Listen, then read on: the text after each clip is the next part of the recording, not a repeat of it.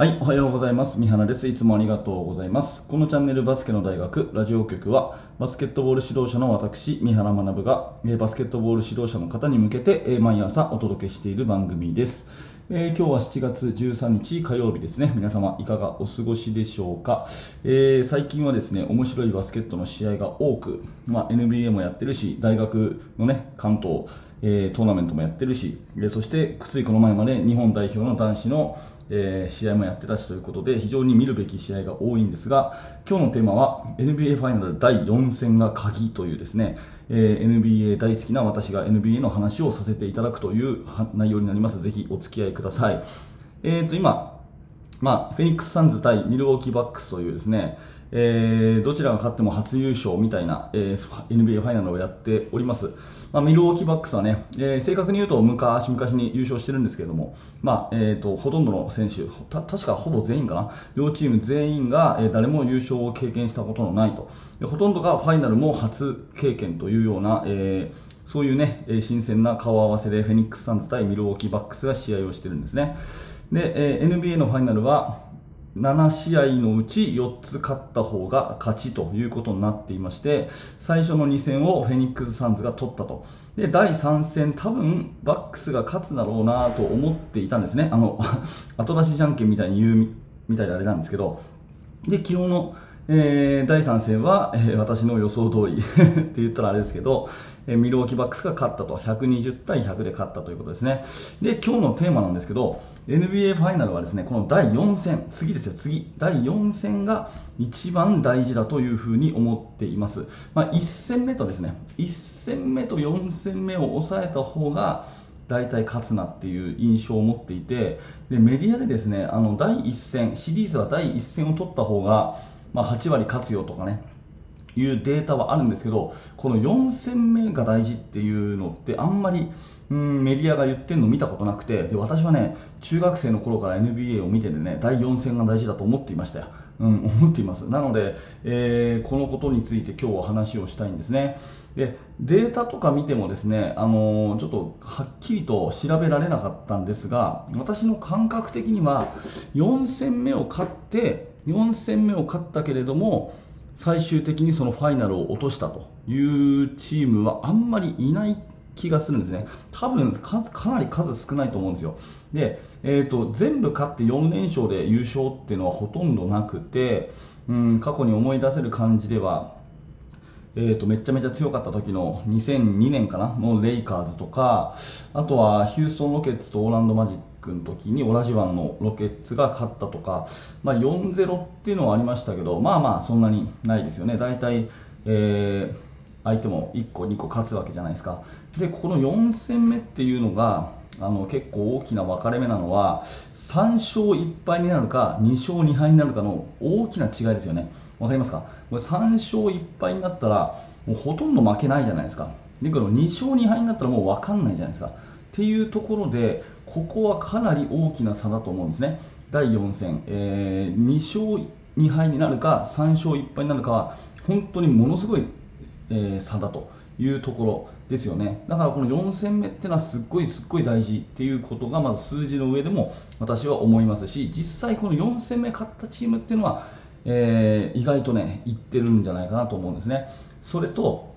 あとはチームの、ね、戦い方もアジャストするっていうところなんですよね。えー、例えば、2回試合をしてですね、フェニックス・サンズの方の、えー、シューターのね、デデビン・ブッカーが今回は、えー、第3戦は不調だったというようなことが書かれていたりしますが、まあ、やっぱりそれっていうのは単純にね、え調子が良かった、悪かったとかいう話だけではなくて、やっぱり2試合やってですね、えバックスの、えーコーチ陣、または選手自身がですね、アジャストしていくっていうことだと思うんですね。あとは、今回はですねえ、エイトンのファールトラブルと、えファンズエイトンのファールトラブルによって、えリズムがつかめなかったなんていうこともありますけれども、うん。まあ、この辺もですね、多分、え戦術的なところが機能してるっていうところはあると思います。なので、やっぱり試合を重ねるとですね、相手のことが手の内が分かってくるというようなところもあって、負けチームほどですね、あの、相手の得意技を見られるんですよね。うん、もう一回言いますけど負けてるチームほど相手の得意技を見られるわけですよ、うん、相手はこういう時がね好調な時はやっぱり勝つんだなという勝ちパターンを見出せるんでアジャストして得を得るのは負ける方なんですね。うん、アジャストして得を得られるのは負ける方なんで、えー、だから最初の1試合目、2試合目負けてもですね、